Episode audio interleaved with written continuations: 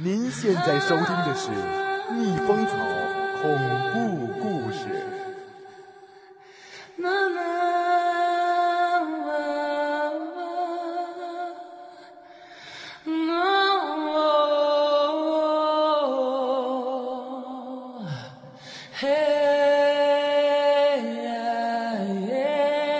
这个故事的名字叫《请帮我找我的脸》。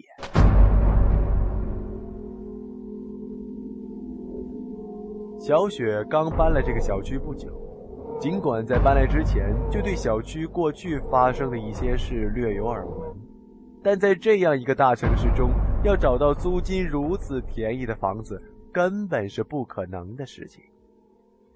虽然四区小区这个名字并不怎么好听，但在白天时，这个花园式的小区还真的是很美的。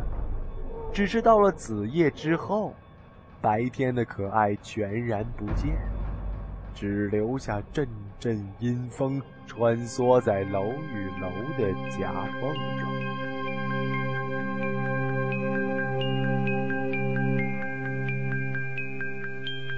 但究竟是怎么回事？小雪根本无暇关心，她只知道拼命的工作赚钱，所以才会在晚上又去找一份兼职。因为晚上的工作总是做得太晚，他才在离工作地点很近的地方找了这个便宜的住所。因为便宜省钱，他才会很开心的住下。又哪里管得着什么怪事不怪事？他只是隐约听说，三个月前就在四十七号楼的九楼一家出了一桩事，后来那家就搬走了。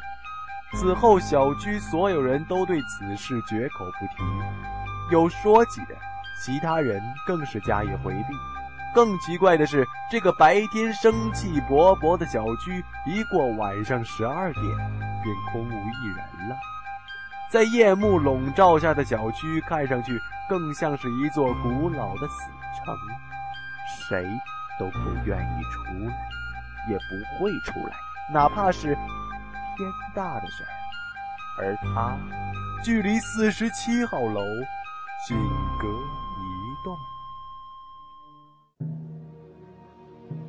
这天，小雪加班到深夜，刚走进小区。已经是午夜一点半了，阵阵的风吹得他瑟瑟发抖，一阵莫名其妙的心慌使他越发不安。他给自己壮胆，可他越想，思想越是不能听使唤。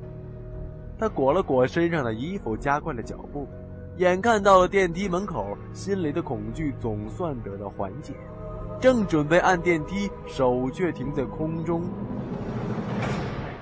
该死！电梯怎么坏了呢？他又气又怕，看来只有走楼梯了。他转过身，正要从楼梯走上去，这时，迎面走过来一个小女孩，大概十三四岁的样子，长长的头发垂在脸的两边，扮演着那张秀气俊俏的脸。小雪一看是个女孩，原本紧张的心情好了许多。她长长的吁了一口气。吓死我了！我还以为遇上鬼了呢。他心想：“哼，可能真的是自己吓自己吧。”他忍不住好笑。忽然，有种怪怪的感觉油然而生。都这么晚了，怎么还会有一个孩子在外面乱转？他的家人一点都不担心吗？可再奇怪也顾不上去想了。再说了，那只是一个孩子嘛。此刻，他一心只想赶快回家，好好的放松一下，再大睡一觉。于是，拔腿就向楼梯口跑去。姐姐，你一定是新来的吧？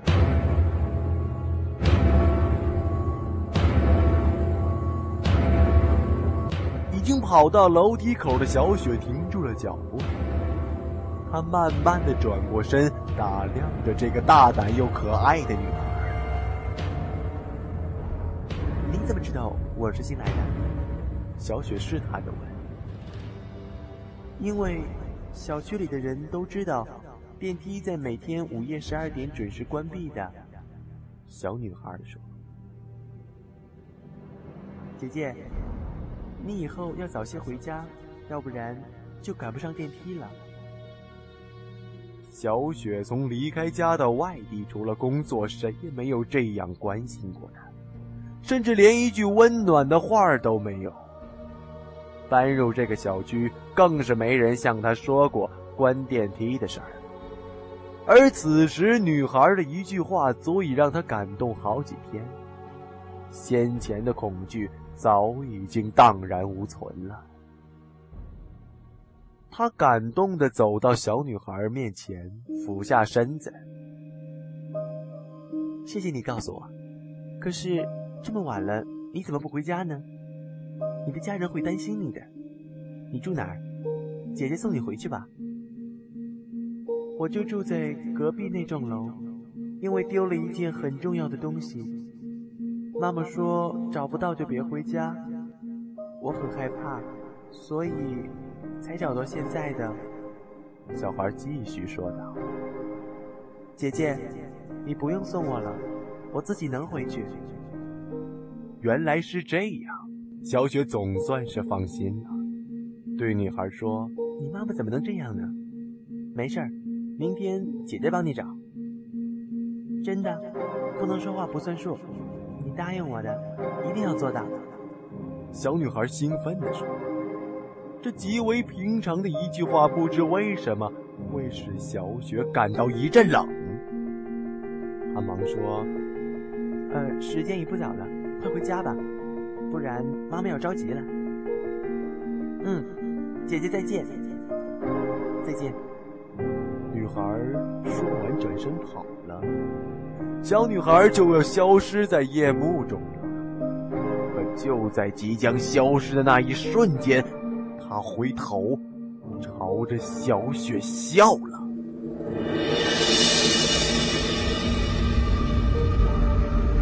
天哪，那是一个怎样的微笑？与其说是一个微笑，倒不如说是一个淫笑。带着一种死亡的气息残留在嘴角，仿佛一切都要结束的样子。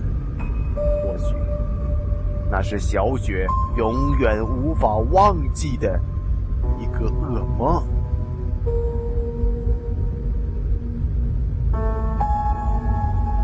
连续几天，小雪再也没敢出门，直到向公司请假的时间到期了。她才战战兢兢地上班去，并且说什么也不肯再加班。人们都很好奇，可问过几遍，他什么也不肯说，只是默默祈求不要再碰到那女孩。就这样过了一个月，渐渐的，这件事儿也就淡忘了，生活又一如往常。这天公司加班到很晚，走进小区已经快到凌晨三点了，阴阴的风。不由使他想起一个月前那个永远也忘不了的微笑。他越想越怕，用极尽狂奔的速度朝着屋子奔去。就在马上要看到那栋楼的时候，他同时也看到了那个小小的、熟悉的身影，在向他招手。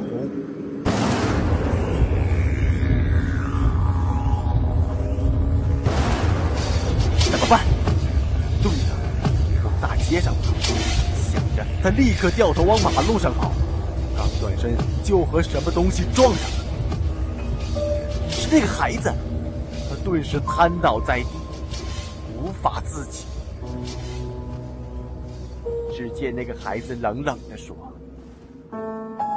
姐姐，你说话不算数，我在这里等了你很久，一直也不见你来，你答应我的事，是不是想反悔啊？”小雪颤抖地说：“，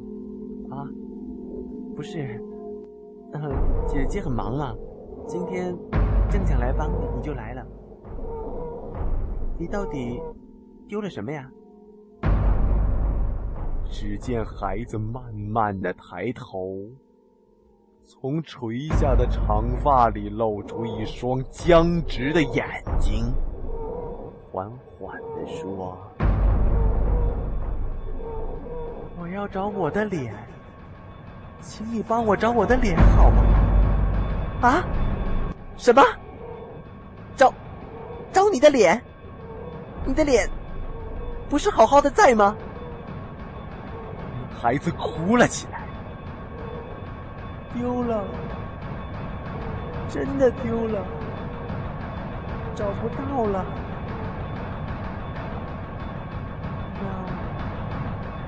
那那的脸是是怎么丢的呀？小雪快崩溃了。有，就是这样丢的。说着。小雪眼前一闪，那个女孩已站在四十七号楼的九楼窗台，伴随着一声惨叫，也挺挺的从七楼跌下。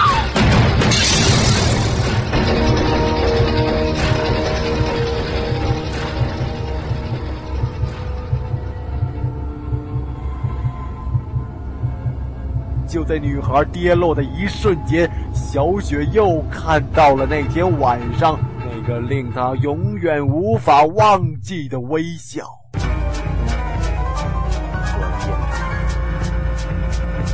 面朝下，重重的摔在了距离小雪不远的地上。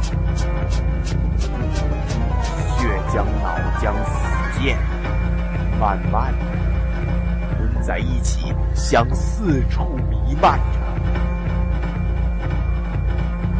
看到这景象，小雪惨叫了一声，几乎晕了过去。她已经没有力气再爬起来，只有软软的瘫在地上，任凭这惊惨的一幕再现着。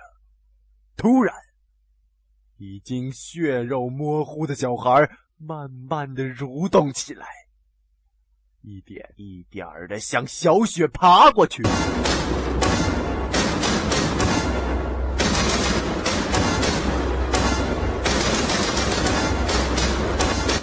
啊！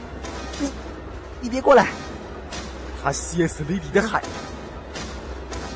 姐姐，我的脸就是这样丢的。妈妈说我学习不好，给他丢了脸，所以我把脸还给他。现在我没有脸了，你可不可以帮我找脸呢？”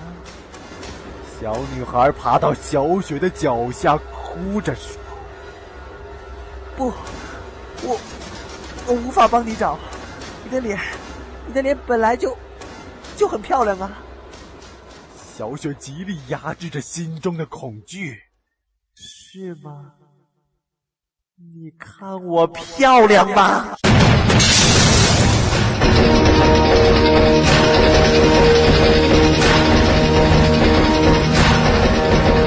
说着，那孩子慢慢抬起头，一颗头发与血浆、脑浆粘在一起的头，一颗没有五官、血肉模糊的头。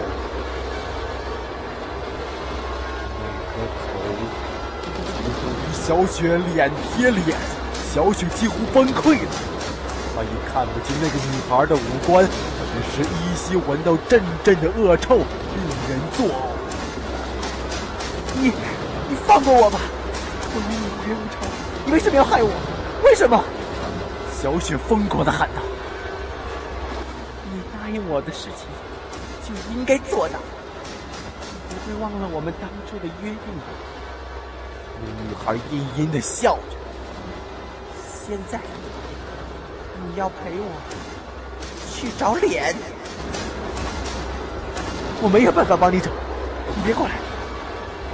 小雪恐惧到了极点，一边哭着向后艰难的挪动着，一边伸手摸索到一块砖，朝那东西的脸上疯狂的砸去。肉被砸得稀烂，成块的向下脱落。有办法，那就把你的脸给我，你答应过。